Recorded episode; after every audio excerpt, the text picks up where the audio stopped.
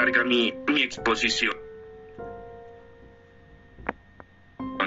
Voy a comenzar con algunas normas rectoras, señoría. Pues sabemos que ese artículo séptimo de la ley 906 del 2004 nos habla de ese principio de la presunción de inocencia e indubio pro reo, el cual reza, toda persona se presume inocente y debe ser tratada como tal, mientras no quede en firme decisión judicial definitiva sobre su responsabilidad penal pues su señoría es una norma rectora de la ley 906 del 2004, gústenos o no nos guste, esta persona se presume inocente y debe ser tratada como tal, dice la norma. Luego entonces, señoría, le ruego que pues se, haga eh, alusión y respeto a esta norma rectora, vuelvo y le repito, de nuestro estatuto procedimental. Ahora bien, ese artículo 27 también, su señoría, otra norma rectora muy importante importante, nos habla acerca de esos moduladores de la actividad procesal. ¿Qué nos dice? Usted lo conoce mejor que nosotros artículo, señoría. En el desarrollo de la investigación y en el proceso penal, los servidores públicos se ceñirán a criterios de necesidad, ponderación, legalidad y corrección en el comportamiento para evitar, ojo aquí su señoría, quiero llamar la atención del despacho en esta parte, para evitar excesos contrarios a la función pública, especialmente a la justicia se ha de preguntar usted, señoría, cuál exceso contrario a la función pública puede solicitar una medida tan restrictiva de derechos fundamentales como lo ha hecho hoy la fiscal.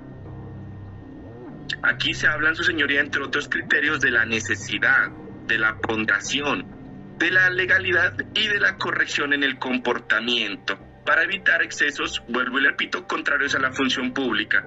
Desde ya manifiesta esta defensa, su señoría, pues que no se hace necesaria una medida de aseguramiento tan restrictiva de la libertad como es esta. En el test de ponderación, porque este artículo también nos habla de la ponderación, pues su señoría se pregunta respetuosamente este defensor, ¿qué ponderación se haría cuando se está solicitando la medida más restrictiva de la libertad de una persona? El segundo derecho más importante que tenemos los seres humanos después de la vida, la libertad, señoría. No se puede hablar de ponderación cuando se utiliza la medida más restrictiva. Ahora, señoría, también otro artículo muy interesante, que también usted lo conoce muy bien, artículo 295, afirmación de libertad. Las disposiciones que nos dice eh, ese artículo, las disposiciones de este código autorizan preventivamente la privación o restricción de la libertad del imputado, tienen carácter excepcional.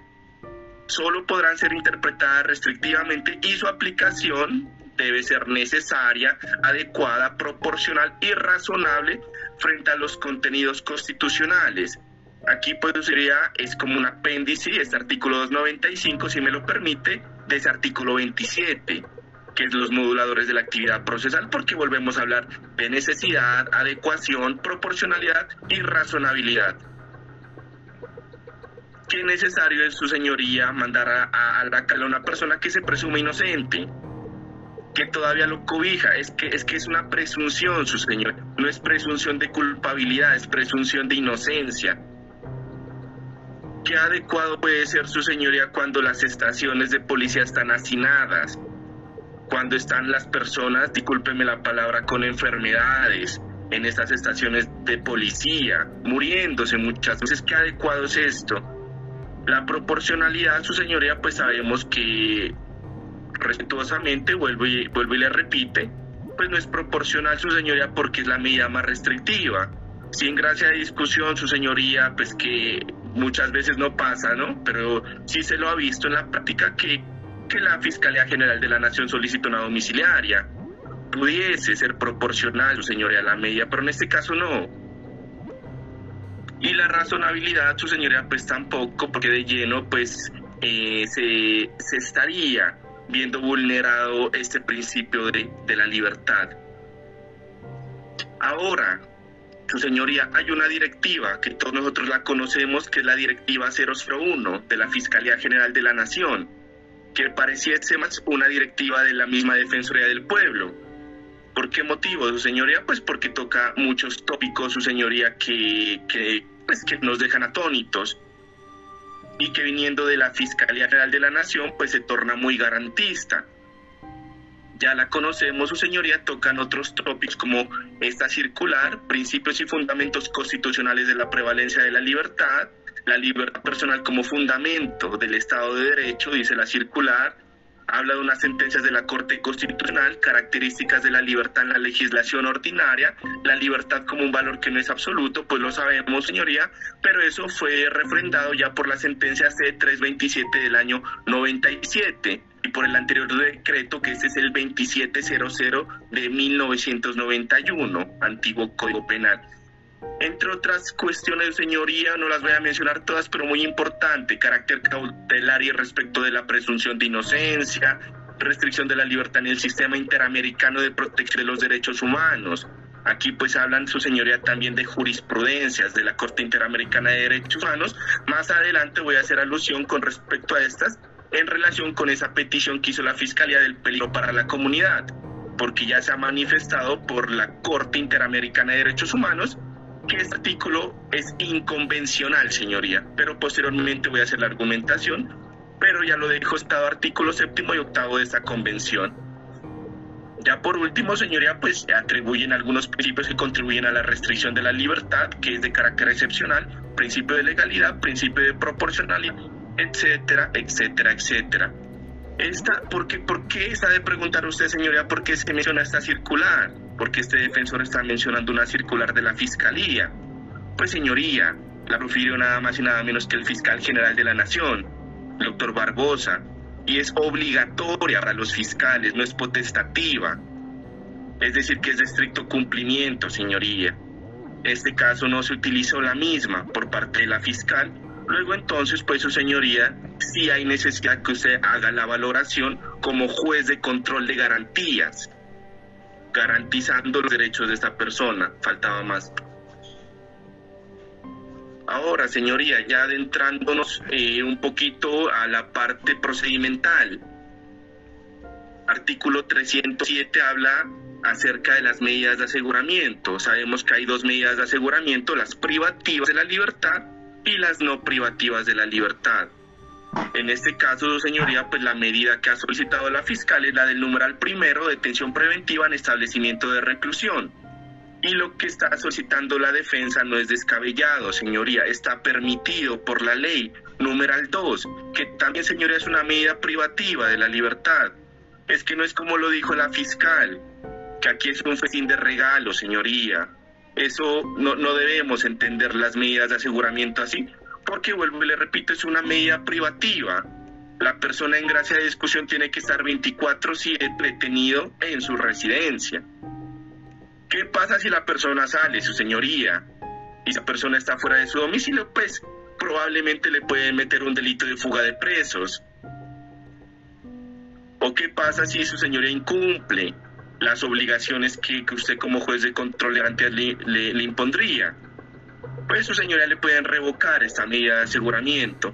Entonces mire que si hay unas cortapisas, señoría, que ponen freno a estas domiciliarias, que vuelvo y le repito, están reglamentadas en la ley, no son capricho de los defensores solicitarlas, siendo medidas privativas de la libertad. Ahora, también su señoría, porque es la argumentación que trajo la fiscal colación, hay unas medidas no privativas de la libertad ella mencionó algunas, señoría, que no son, eh, que, se hacen innecesarias, que no se cumple la proporcionalidad, la razonabilidad, manifestó la señora fiscal. Habló de la obligación de someterse a un mecanismo de vigilancia electrónica, la obligación de someterse a la vigilancia de una persona o institución determinada. Habló su señoría de algunas de ellas. Pero, por ejemplo, señora, miremos la del artículo séptimo prohibición de comunicarse con determinadas personas o con las víctimas, siempre que no se afecte el derecho de defensa. Pertinente, señoría, conducente, admisible. La prestación de una caución real adecuada, en gracia de discusión, digamos, que, no tiene nada que ver, su señoría, una caución. En este caso, donde hay unas presuntas víctimas, sí, su señoría, la, concerniente a no eh, acercarse a las víctimas de su núcleo familiar. Sí lo trae su señoría, el artículo 307, esas medidas. Luego entonces su señoría no se torna desproporcional ni, ni, eh, soslayando esa razonabilidad. Este artículo, su señoría, también nos trae un parágrafo. Estamos hablando más exactamente del artículo 307, parágrafo 2, que sabemos que fue modificado por el artículo primero de la ley 1786 del año 2016, que nos dice, las medidas de aseguramiento privativas de la libertad solo podrán imponerse cuando quien la solicita, ojo aquí señoría, pruebe ante el juez de control de garantía que las no privativas de la libertad resultan insuficientes para garantizar el cumplimiento de los fines de la medida de aseguramiento. Aquí su señoría, si fue por técnica legislativa o fue por omisión legislativa, pero eso, eso ya le corresponde al legislador.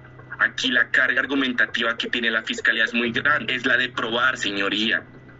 Este parágrafo dice, quien la solicita pruebe ante el juez de control de garantía que las no privativas de la libertad resultan insuficientes. Aquí pues no probó, señoría. Aquí no probó y eso está en el audio, señoría. Hablo de algunas medidas no privativas de la libertad, la señora fiscal no de todas, y el deber que dice el legislador es probar que estamos en una etapa procesal de inferencia razonable, como estándar probatorio, sí, señoría, porque estamos en medida de aseguramiento. Pero el legislador en esta parte puso probar, señoría, como si se tratase de un juicio oral. Así lo puso el legislador, luego entonces hay que acoplarse a lo que diga el legislador. Careció por ausencia, su señoría, vuelvo y le repito esta argumentación del parágrafo 2, artículo 307. Ya con respecto, señoría, a ese artículo 308 que nos habla de los requisitos de la medida de aseguramiento, pues ¿qué nos dice este artículo? El juez de control de garantías a petición del fiscal general de la nación o de su delegado decretará la medida de aseguramiento cuando de los elementos materiales probatorios y evidencia física recogidos y asegurados o de información obtenida legalmente, o si se quiere señoría legalmente obtenida, se puede inferir razonablemente el imputado pueda ser autor o partícipe de la conducta delictiva que se investiga, siempre y cuando se cumpla alguno de los siguientes requisitos. ¿Qué quiere decir esto, señoría? Palabras más, palabras menos, pues que no solo se trata de una inferencia razonable de autoría o participación, sino que también tiene que estar la misma acompañada de unos fines constitucionales, señoría. No son fines legales, sino son fines constitucionales, lo que dice la norma. ¿Qué fines, señoría? Pues los que están en el artículo 308 Numeral primero, que a medida de aseguramiento se muestre como necesaria para evitar que el imputado obstruya el debido ejercicio de la justicia. Segundo, a la que he hecho mano la señora fiscal, si me permite la palabra, señoría, que el imputado constituye un peligro para la seguridad de la sociedad o de la víctima. Aquí hizo pues alusión la señora fiscal, lo escuchamos, a el peligro de la víctima desarrollado en ese artículo 311. También se manifestó pues la tercera que resultase probable que el imputado no comparecerá al proceso o que no cumplirá la sentencia. Aquí, pues, su señoría, también hay un parágrafo interesante. Este parágrafo fue modificado, lo sabemos, por el artículo 2 de la ley 1760 del año 2015. ¿Qué nos dice este parágrafo del artículo 308? Muy interesante, señoría, muy importante para que se lo tenga en cuenta. Yo sé que usted lo, lo, lo va a analizar. La calificación jurídica provisional contra el procesado no será en sí misma determinante para inferir el riesgo de obstrucción de la justicia, el peligro para la seguridad de la sociedad de la víctima y la probabilidad de que el imputado no comparezca al proceso o de que no cumplirá la sentencia. Ojo aquí, señoría, el juez de control de garantías deberá evaluar de manera suficiente si en el futuro se configurarán los requisitos para decretar la medida de aseguramiento sin tener en consideración exclusivamente la conducta punible que se investiga. Vuelvo a repetir esa última palabra, señora, sin tener en consideración exclusivamente la conducta punible que se investiga. Es que aquí se ha hecho alusión, su señoría, por parte de la Fiscalía que la conducta es grave, que la calificación jurídica es grave porque son dos delitos.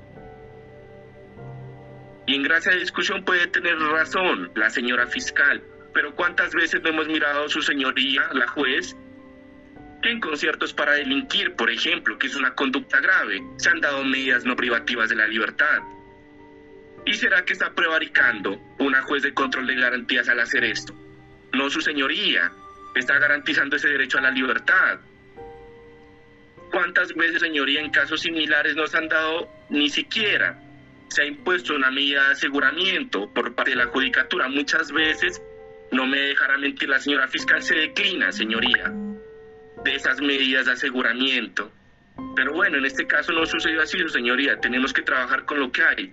Le ruego que no se tenga en consideración exclusivamente la conducta punible que se investiga como lo reza ese artículo 308, parágrafo primero, su señoría. Y es que, ¿por qué su señoría es así? El legislador es muy sabio, su señoría, porque sabemos que la, que la calificación jurídica cambia, señoría. Lo que no cambia en el proceso penal son los, los supuestos fácticos.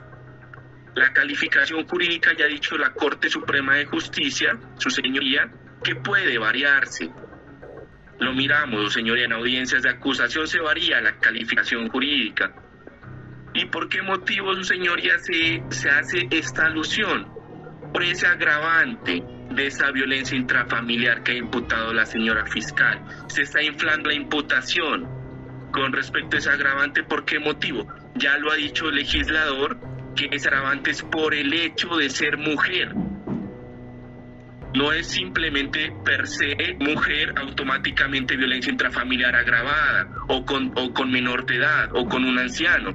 La Corte Constitucional, cuando desarrolló esa sentencia, cuando implementó ese delito de feminicidio, dijo que ese agravante, señoría, de la violencia intrafamiliar también es por el hecho de ser mujer. Por ese solo hecho de ser mujer que se agrava la conducta y por eso se ha hablado de el enfoque diferencial de género, esa perspectiva de género que tienen que tener los funcionarios judiciales, pero no es automática, señoría, hay que mirar el contexto. En este contexto no es por el hecho de ser mujer, una violencia intrafamiliar. Y en otro contexto, si se quiere que eso después se debatirá, señoría, si usted busca, si usted a bien lo tiene en su interior, eso se debatirá en un juicio oral mal llamado juicio etapa de juzgamiento, señor, en la etapa de juzgamiento se debate eso. Pero vuelvo y le repito, aquí el artículo es claro que la calificación jurídica no por sí misma determinará que se imponga automáticamente una medida de aseguramiento.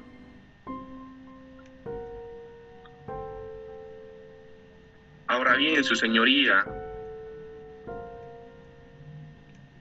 nos dirigimos a ese artículo 310 para hacerlo con, en, orden, como lo hizo la señora fiscal, que nos dice, estimar peligro para la comunidad, su señoría, eh, lo sabemos, para estimar si la libertad del imputado representa un peligro futuro para la seguridad de la comunidad, además de la gravedad y modalidad de la conducta punible y la pena imponible, el juez deberá evaluar las siguientes circunstancias Aquí es, es cierto lo que dijo la señora fiscal, su señoría, que estos fines constitucionales se deben ver a futuro. Claro, su señoría, en estas etapas procesales se mira a futuro esos fines constitucionales. Pero señoría, eh, no nos digamos mentiras. Nadie tiene, señoría, comprado el futuro. Nadie sabe lo que va a pasar el día de mañana, señoría. Lamentablemente no, no podemos hacerlo si se quiere, señoría, un ser supremo, puede, puede saber lo que va a pasar en el futuro. Nosotros no, señoría. Luego entonces no se puede decir que en el futuro esta persona va a atacar a, a, una, a una presunta víctima. Porque también como hablamos de presunto, de presunto procesado o de presunto indiciado, pues aquí también debemos hablar de una presunta víctima. Entonces, señoría, manifestar eh, de tajo que esta persona pues representa un peligro futuro para estas víctimas, pues señoría no, no, no se compadece con esos numerales. Se desarrollarán, su señoría, la continuación de la actividad delictiva o su probable vinculación con organizaciones criminales. Aquí pues su señoría manifestó, lo escuché detenidamente por parte de la señora fiscal, que había una espoa lo escuchábamos, señora, que había una esposa por parte de esta persona por una presunta conducta de violencia intrafamiliar, la que desde ya le manifiesto, señoría, no es antecedente penal. no es antecedente, señora, no sabemos en qué está ese proceso. Indagación, investigación, si la fiscalía va a archivar, si no va a archivar. Señoría, no se sabe si la acción penal ya está prescrita, si la víctima, su señoría, eh, porque sabemos que esa ley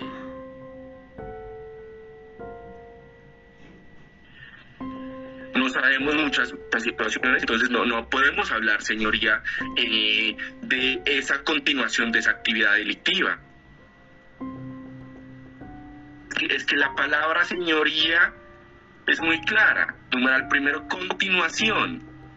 Continuar, reiterar, es decir, su señoría, que con un solo espoa que trae a colación la señora fiscal, no, no podemos, respetuosamente le digo, no se puede hablar de continuación de actividad delictiva. Es como en un ejemplo, señora, no ir muy lejos, en el delito de hurto. La persona reincide una vez, dos veces, tres veces, cuatro veces y tiene un prontuario por un hurto, por ejemplo. Ahí se habla de continuación de la actividad delictiva, la reincidencia, si se quiere. En este caso no, señoría, es un hecho aislado y no, no, ha sido condenada, esta persona ha sido vencida en juicio. En gracia de discusión, segundo, el número de delitos que le imputan y la naturaleza de los mismos. Claro, señoría, en esto puede tener razón la, señora fiscal. Se dice número de delitos, pues fácil. Dos delitos se le imputan a la persona y la naturaleza de los mismos. Pero, señoría, vuelvo y le repito, eso sí eh, están estructurados debidamente esos dos delitos. Por aquí va a ser alusión, ya, ya, ya, ya le dije anteriormente, a esas manifestaciones de la Convención Interamericana de Derechos Humanos y del Pacto de San José de Costa Rica, también su señora, que hacen alusión a la inconvencionalidad de ese artículo 310. Entonces, desde ya, su señoría, para que no se me vaya el hilo conductor, le solicito muy respetuosamente acoger los planteamientos de la Corte Interamericana de Derechos Humanos y de la Convención Interamericana para inaplicar ese artículo 310 de peligro para la comunidad.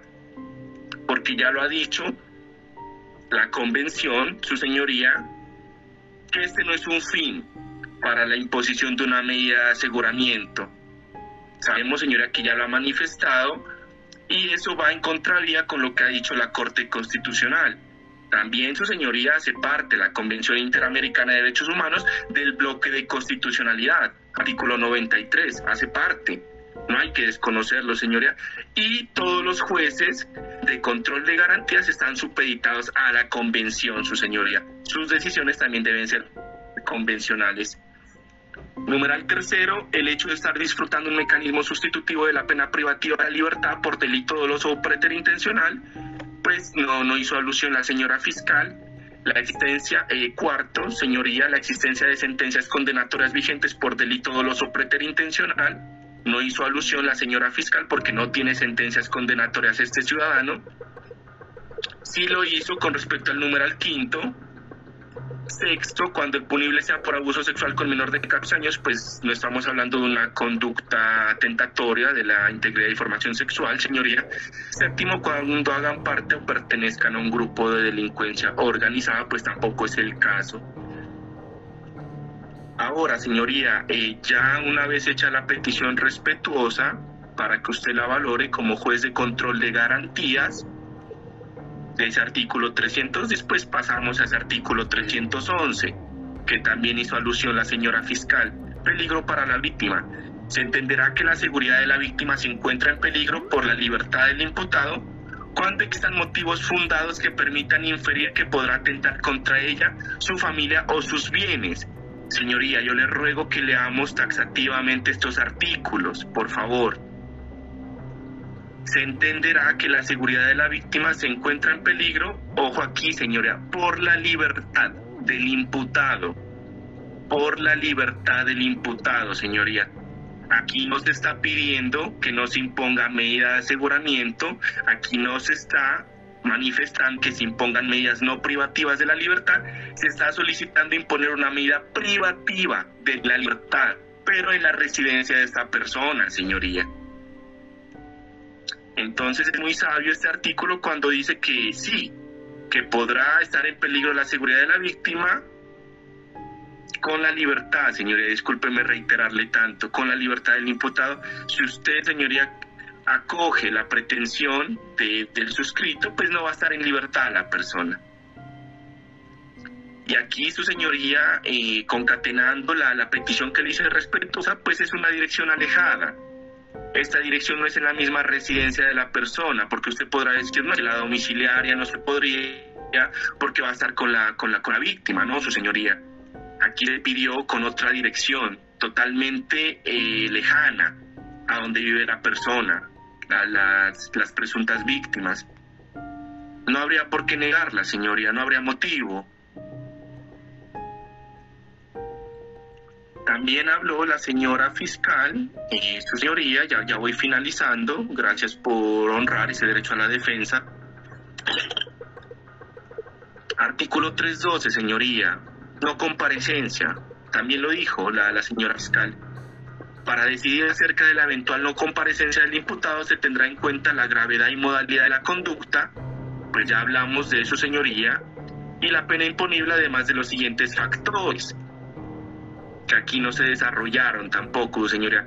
La falta de arraigo en la comunidad, determinado por el domicilio, asiento de la familia, de sus negocios o trabajo y las facilidades que tenga para abandonar definitivamente el país o permanecer oculto.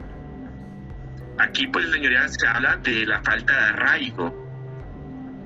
Caso distinto lo que está haciendo la defensa, que sí le está aportando un arraigo, señoría, de esta persona entonces, eh, comenzando por esa parte, nos cumpliría ese primer numeral, porque sí tiene arraigo. Y, ya creo que está en su, por eso, señoría, la copia de servicios públicos. Segundo, la gravedad del daño causado y la actitud que el imputado asume frente a este. Vuelvo y le repito, señoría, se habla nuevamente de la gravedad, pero en ese artículo, en ese parágrafo 2 del artículo 308, pues habló que no eh, solamente se tenga en cuenta la gravedad de la conducta punible. Tercero, el comportamiento del imputado durante el procedimiento en otro anterior del que se puede referir razonablemente su falta de voluntad para sujetarse a la investigación, a la persecución penal y cumplimiento de la pena. Aquí, su señoría, pues eh, si analizamos uno de esos, uno, dos o tres tres numerales, señora, se tienen que cumplir todos. Y es que la doctora Cristina lo dijo muy bien, su señoría, en su intervención de la legalización de la captura. Yo la estaba escuchando con mucho detenimiento, su señoría, la, bancada de la defensa. Se tenían que cumplir todos los requisitos. Cuando se habló de ese artículo 230, por ejemplo, señoría, la norma es clara. Y aquí para, para remitirnos, porque tenemos que remitirnos, señoría, a los elementos que ha aportado la, la, señora fiscal. Pues, señoría, démosle, démosle eh, en una parte lectura a ese informe, a ese informe ejecutivo, que es otra consideración que tiene este defensor ya para finalizar, su señoría. Dice, me permito leer su señoría, que en la parte considerativa, que su esposo tenía un arma de fuego dentro de la casa, que pusiéramos cuidado. Le gritamos al señor que abriera la puerta para verificar qué estaba sucediendo, manifestando que no la abriera, que si queríamos que la tumbáramos. Ojo aquí, su señoría, que la tumbáramos. La señora que nos solicitó ayuda inicialmente le gritó a su hijo que abriera la puerta, que no complicara las cosas. Y como siguió negándose a abrir la puerta, la señora nos manifiesta que la tumbemos se habla de tumbar su señoría la puerta. Y ayudemos a su nuera. De igual manera, la nuera gritó desde el interior de la casa que abriéramos la puerta a la fuerza, que ella autorizaba con la ayuda de los ciudadanos, los cuales son sobrinos de la señora, quien nos solicitó ayuda y que también eran primos del agresor. Viendo la situación de riesgo que se presentaba en el momento dentro de la residencia, tanto para la esposa del señor Héctor como para sus hijos, se logra forzar la puerta. Ojo aquí, su señoría hasta abrirla, ingresar a la residencia, reducir al agresor y esposarlo encima de una cama con la ayuda de los familiares al observar las lesiones con sangrado en el rostro de la joven, etc. Pues su señoría, ¿qué nos dice este informe? Forzaron la puerta. ¿Cuál fue la, la voluntariedad, su señoría? ¿Cuál fue lo voluntario de ese registro de allanamiento, como lo dice la fiscal? Si es que, si es que en el mismo informe aparece que se forzó la puerta. Entonces, señoría, tenemos que leer eh, consensuadamente el artículo 230 de la ley 906 del 2004 que habla de las excepciones. Permítame, lo, me remito a ese artículo 230, aunque hizo alusión la, la defensora que antecedió el uso de la palabra, la doctora Cristina. Habla, señores, artículo 230 de las excepciones al requisito de la orden escrita de la Fiscalía General de la Nación para proceder al registro y allanamiento. De manera excepcional es esto, señoría. Excepcionalmente podrá omitirse la obtención de la orden escrita de la Fiscalía General de la Nación para que la Policía Judicial pueda adelantar un registro de allanamiento cuando deben cumplirse todos los requisitos, señoría. No es como se manifestó, que, que solo se cumple uno y los otros no. Medie Media el consentimiento expreso del propietario o simple tenedor del bien objeto del registro de quien tenga interés por ser afectado durante el procedimiento.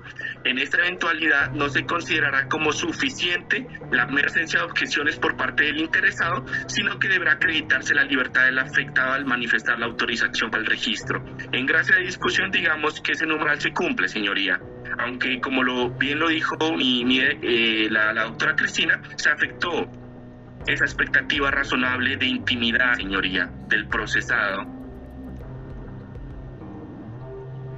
Aquí vuelve a, eh, ese numeral 2, señoría, que nos dice, no existe una expectativa razonable de intimidad que justifique el requisito de la orden. En esta eventualidad se considera que no existe dicha expectativa cuando el objeto se encuentra en campo abierto, a plena vista o cuando se encuentra abandonado. Pues el relato, señora, que hicieron los policías donde encontraron el arma o las armas de fuego. Pregunto, ¿en campo abierto? ¿No se las encontró en campo abierto a plena vista? Tampoco, señoría. ¿Cuándo se encontraba abandonado? Pues tampoco, señora, porque fue adentro del inmueble donde se encontraron estos objetos.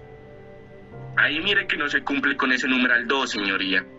Tercero, importante también, su señoría la juez, se trate de situaciones de emergencia tales como incendio, explosión, inundación u otra clase de estragos que pongan en peligro la vida o la propiedad o en situaciones de riesgo inminente de la salud, la vida o integridad personal o sexual de un menor de edad.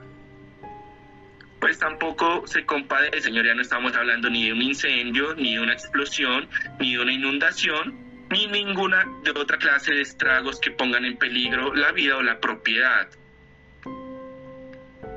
Luego entonces, si eran pertinentes, señoría, las argumentaciones esbozadas por la anterior abogada en la legalización de la captura, que se debían cumplir estos requisitos, estos numerales, señoría. Y vuelvo y le repito, de ese informe que dio traslado la señora fiscal a nuestros correos, pues forzaron la puerta, si se quiere la tumbaron, señoría que una vez tumbada la puerta, pues procedieron a entrar y ahí es donde encuentran unas armas de fuego. Que no se sabe, señoría, si existió un debido protocolo de cadena de custodia. Esa es la otra situación pertinente, señoría, la cadena de custodia. ¿Por qué motivo? Pues tenía que hacerse la cadena de custodia para que un perito forense sea la persona encargada de manipular estas armas. ¿Por qué se sabía por parte de los policías? Se pregunta este defensor que estaba eh, sin cartuchos. Estas armas, señorías, tuvieron que manipularlas. Tuvieron que manipularlas. Y esto, esto señoría, riñe con esos protocolos de la cadena de custodia. Ya su señoría, eh, finalizando, le ruego muy respetuosamente no acceder a la petición de la respetada señora fiscal Sí, su señoría, conceder una medida privativa de la libertad, su señoría, como la detención domiciliaria en la residencia ya expuesta anteriormente, así salvaguardando otros principios, su señoría, como la dignidad humana. Dignidad humana entendida como vivir bien, vivir sin humillaciones y vivir acordemente, señoría, porque sabemos lo que pasa en las estaciones de policía, el hacinamiento, señoría, la falta de salubridad que tienen estas personas y todo lo que ya sabemos, señora, Luego entonces, esa es la solicitud de la, de la defensa. Muchísimas gracias por honrar ese derecho a la defensa. Gracias, señor defensor. La señora fiscal estaba pidiendo el uso